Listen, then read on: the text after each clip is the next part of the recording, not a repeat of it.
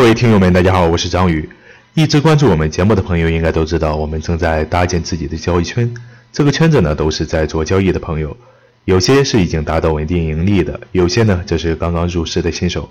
大家在一起交流探讨，一起去做交易。如果你感兴趣，欢迎你的加入。话不多说，下面进入我们的正题。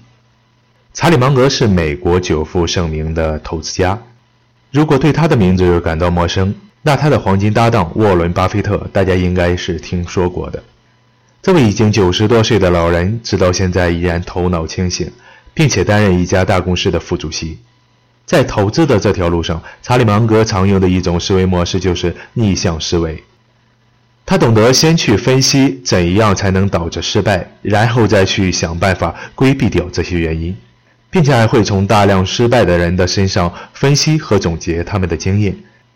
将其提炼出来的各种智慧运用到投资中去，这种思维对于一个投资者来说是相当可贵的。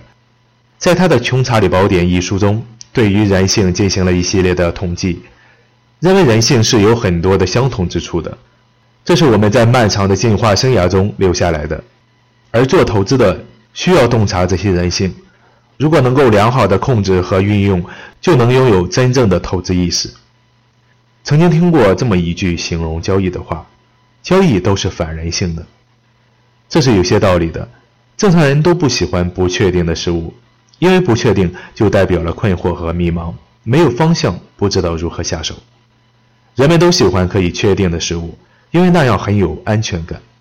放到交易中来说，很多交易者都喜欢在交易的时候主动止盈，喜欢落袋为安的那种踏实的感觉。但是，真正的交易是这样的吗？恰恰相反，行情充满了不确定性，所以交易应该要接受不确定的存在，正是未来的风险和无法掌控的意外。只有在这种情况下形成的交易系统、交易理念，才是为风险交易准备的。